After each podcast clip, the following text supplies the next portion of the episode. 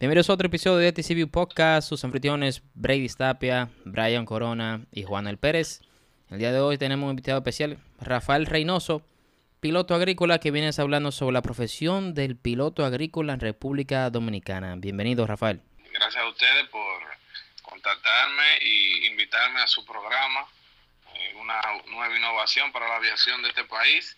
Eh, muy interesante. Estamos aquí para que ustedes necesiten de mí con humildad a contestarlo. Pues muy buenas a todos y, nada, Rafael, bienvenido a esta gran familia que está creciendo poco a poco. Espero que seamos todos de tu agrado.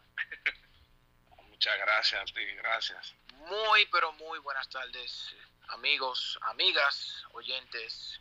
Una vez más, eh, agradecido de, de estar aquí con este equipo maravilloso, hablando de un tema que a todos nos fascina, que es la aviación, y darle una vez más la bienvenida a nuestro, a nuestro invitado especial, Rafael Reynoso, piloto agrícola.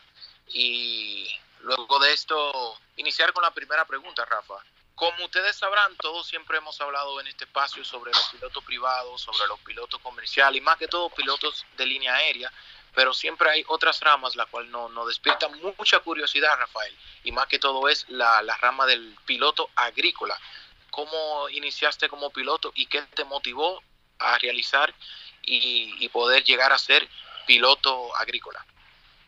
Bueno, yo nací de una familia, mi padre piloto agrícola y agrónomo a la vez, y fundador de la empresa la cual yo dirijo, que es Codeaca.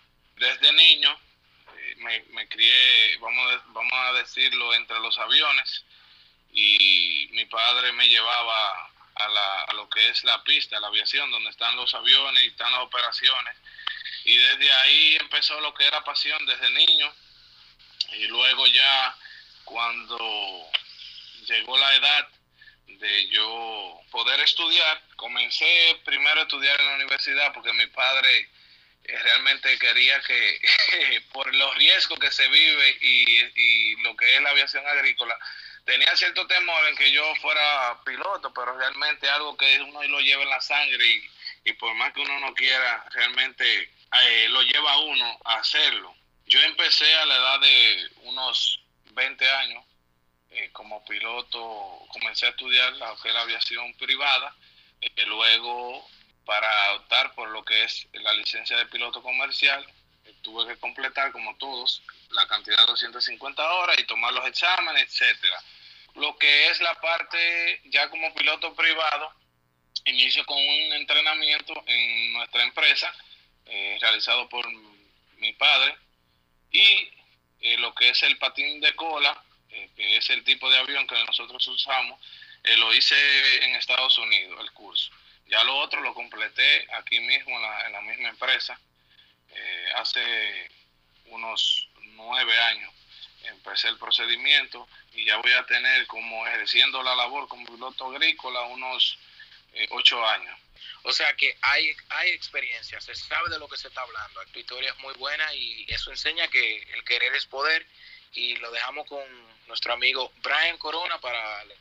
Y una cosa que nos da mucha curiosidad a todos cuando hablamos de la aviación agrícola es que es una aviación muy diferente a la que conocemos, porque la aviación que más se habla, como dijo Juan el ahorita, es la aviación de pilotos de línea aérea. ¿Qué diferencias tendría un piloto agrícola de un piloto de línea aérea, básicamente? Bueno, básicamente, como su nombre lo dice, un piloto de línea aérea es un piloto que se encarga de transportar pasajeros de un punto a otro, ya sea local o internacional. Eh, diferentes aeronaves, diferente capacidad de, de pasajeros. Al, al, cambio de que el piloto agrícola es un piloto que va solo al mando en una aeronave monoplaza y se dedica a lo que es la aplicación en los cultivos para controlar lo que son enfermedades y plagas que afectan a los mismos eh, a una baja altura, con las maniobras quizás un poquito más pronunciadas que lo que es línea aérea, o sea que los giros, lo que son los ascensos y descensos ya son, son, son maniobras más pronunciadas en diferencia a lo que es línea aérea. O sea que básicamente el piloto agrícola es el piloto que se encarga de controlar lo que son las enfermedades y plagas que afectan a los grandes, a los cultivos en grandes extensión de, de la agricultura en nuestro país y en el mundo.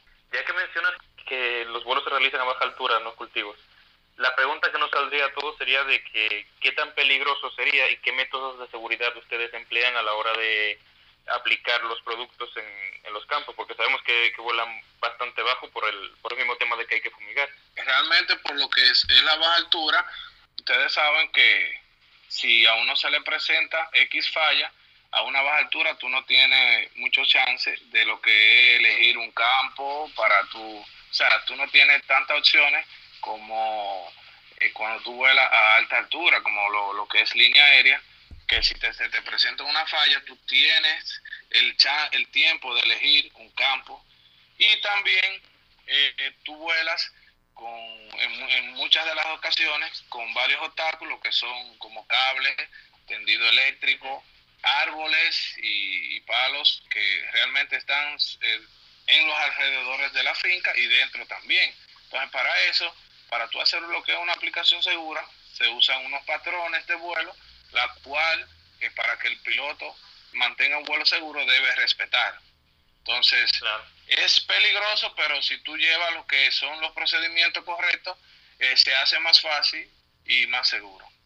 Dada la naturaleza, entiendo yo, del mismo trabajo de la fumigación, he visto que usualmente las empresas fumigadoras se asientan en aeródromos no controlados, pistas cortas y bien cerca de las localidades que siempre fumigan, como era ahí Angelina, en, Mao. ¿Ustedes en qué aeródromo operan? Eh, nuestro aeródromo está en, en, la provincia de Valverde, en el municipio de Esperanza, Peñuela.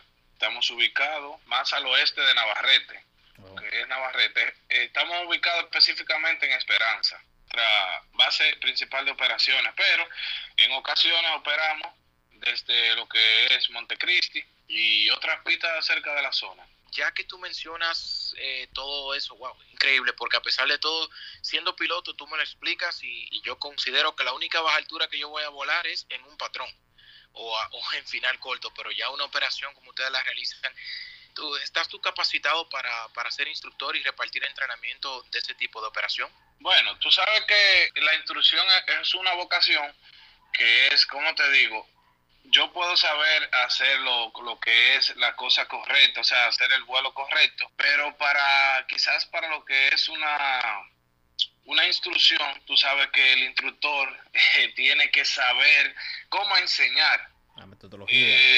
Yo realmente a los pilotos, un ejemplo, eh, tengo experiencia con, con el capitán Luis Paulino, con la experiencia ya que tengo, bueno, pues le he dado mis consejos que ya realmente me han funcionado por la experiencia que uno acumula y por la cantidad de operaciones que uno hace.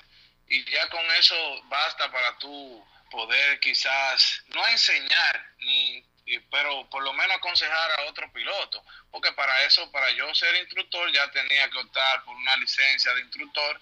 Y ya esto, otro tema, es muy interesante porque la instrucción es es algo bello, pero es una vocación que hay que saber cómo tú explicarle en vuelo, eh, cómo tú, que muchas veces nosotros los seres humanos hacemos la cosa bien, por ejemplo, volamos bien y todo, pero quizá la vocación de tú instruir a otros no, no, no es tan eficiente. Pero de mi parte sí, siempre me ha gustado. De hecho, nosotros, yo tenía un proyecto anteriormente y adquirimos un decatlón pero ese proyecto realmente decidí no realizarlo. O sea, mi, mi idea era, conjunto con una escuela, hacer un programa para ser piloto agrícola, para desarrollar pilotos agrícolas en este país. Pero no se pudo, quizá en otra ocasión se pueda. Bien, Rafael, es precisamente de eso que quería preguntarte, era de cómo se forma un piloto agrícola. O sea, un muchacho joven que se interesa en la aviación, que está cerca de allá y lo ve ustedes volando y quiere llegar a ser piloto agrícola. Entonces, ¿qué, qué pasos debe tomar él? Para un requisito de un piloto que quiera hacer ya la juventud que viene como piloto privado, que quiere, que tiene ese sueño de ser piloto agrícola, eh, hay unos requisitos que están bien claros en el IDAC, en lo que es el reglamento, el 137, donde actualmente ese se está modificando y lo que tengo en conocimiento es que hoy en día, para tú optar por la rama de, aviación agrícola, tienes que ir a una escuela que cumpla con el programa que ellos requieren o se puede hacer por una empresa en el país con un programa de entrenamiento que se le presente a la autoridad y, luego el piloto ya con la licencia, claro, la licencia comercial es lo principal. Y tiene que tener, el RAL lo modificaron, que son ahora, si no me equivoco, 350 horas como piloto al mando para poder ejercer lo que es piloto agrícola. Interesante, interesante. O sea que luego de, de culminar las 250 horas y optar por la licencia de comercial, debe de agotar 100 horas más para por lo menos poder eh, eh, optar por esa, esa carrera. Realmente, anteriormente era solamente lo que es la licencia de piloto comercial y curso de patín de cola y un, entrenamiento de la, de la empresa que usted vaya a laborar, y con eso era suficiente, pero ahora lo, lo han modificado y ya cuando la resolución ya lo publiquen, ya eso va a ser así, va a ser un hecho. ¿Qué pasa con el término patín de cola? El término patín de cola se refiere a los aviones de los cuales en vez de tener una configuración de tren aterrizaje de triciclo, como el que conocemos normalmente como un Cessna 172, un avión comercial por así decirlo, etcétera, etcétera, tú necesitas hacerte una habilitación especial en aviones que sean patín de cola, que son dos ruedas debajo de las alas y, como su nombre lo dice, una pequeña rueda en la parte trasera, que es la que se encarga también de dirigir el avión en tierra, que es la, la que dobla, por decirlo en llano. Entonces se hace un curso especial para ese tipo de aviones porque mayoría, todos, por así decirlo, de los aviones agrícolas, tanto los Piper como los Cessna y los Grumman, eh, son patín de cola. Entonces, antes de ser piloto agrícola, tienes que hacerte el cursito de patín de cola. Es como completamente al revés, porque en una aeronave convencional tú pones potencia, esperas la velocidad de rotación, por decirlo así, en llano, jalas el, el control para levantar la nariz. En el patín de cola tengo entendido que primero es una, una moción hacia adelante, como Exactamente. y luego eh, eh, comienzas eh, a jalar hacia atrás cuando tienes una velocidad buena. Pero lo primero que haces es levantar la cola de atrás. Correctamente, sí. Lo que pasa es que por el peso y balance, realmente tú sabes que la carga uno lleva está el hopper, lo que es el hopper, el hopper es el tanque donde va lo que es el producto que tú vas a aplicar, está adelante, entonces cuando para tú poder alcanzar la velocidad de rotación hay que poner el stick hacia adelante para que, porque si no, el avión se, se te puede tolear y no, no, o sea, nunca va a despegar, ¿me entiendes? Porque hay que, para tú poder alcanzar la velocidad tienes que poner el stick hacia adelante para que con las dos gomas principales el, avión pueda alcanzar su velocidad de rotación. No, no y, no, y no solamente esa parte, sino que en el momento, para mí la parte más complicada es el aterrizaje, porque entonces tú aterrizas con las gomas principales, que, es el tren principal, las dos gomas de adelante, y no puedes frenar de golpe porque te vas de nariz y puedes impactar el motor del avión. Entonces ahí es que la cosa se complica. realmente se ve así, a simple vista uno lo ve y dice, oh, se va a ir de nariz. Realmente no porque es un avión que realmente está preparado para eso. Realmente no, el, patín de cola al contrario del tren convencional, cuando uno aterriza tiene que usar los frenos, porque cuando te baja lo que es la velocidad, eh, cuando baja lo que es el patín de cola, el avión si tú no lo frenas correctamente se te puede ir hacia el lado derecho o hacia el lado izquierdo. Oh, Dios. Exactamente, entonces realmente es una combinación de los frenos, o sea, el avión, ustedes como piloto, o sea, un, avión de, patín de cola y más en las pistas que nosotros operamos, suelen ser, eh, a diferencia de los aeropuertos grandes, amplios, suelen ser un poco estrechas y, y quizás, vamos a decir, cortas, y realmente el avión hay que, hay que frenarlo. Hay, que, o sea, hay, hay, que usar freno para en el el que no usa freno, incluso para carre, para carretear también, porque la, la colita, como vamos a decir, se, se mueve mucho. Entonces, Rafael, tengo las 350 horas, tengo el patín de cola. ¿Cómo yo me entero o cómo yo puedo saber? Eso es para conocimiento general para cualquier piloto porque nunca, nunca hemos visto publicaciones de que se busca un piloto para agrícola, entonces cómo uno puede enterarse de esa, de esa rama si, si uno bueno, si hay trabajo disponible o no.